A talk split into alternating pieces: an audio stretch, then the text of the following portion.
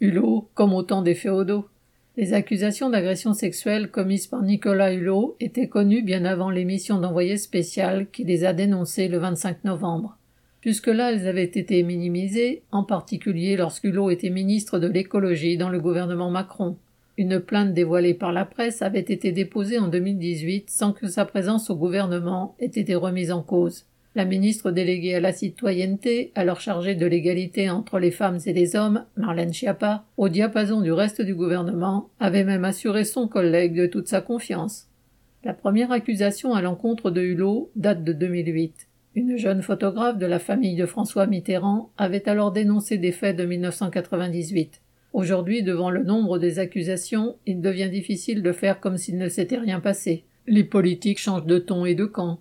Un député ex-macroniste très proche de Hulot a abandonné son rôle de porte-parole du candidat des Verts à la présidentielle. Cette affaire montre ce que peut être le comportement d'un certain nombre d'hommes de pouvoir proches du pouvoir ou de personnalités médiatiques. Bénéficiant d'une notoriété et d'un carnet d'adresses bien rempli, estimant que vis-à-vis -vis des femmes tout leur est permis, ils peuvent aussi compter sur la complaisance de nombreuses personnalités qui minimisent les faits et ainsi s'en rendent plus ou moins complices.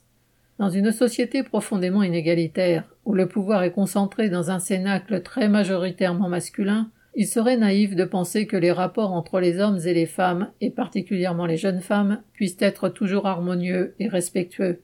Il rappelle plutôt les mœurs d'un féodal convaincu d'avoir le droit de cuissage. Un hulot et son mépris des femmes en offrent une lamentable image.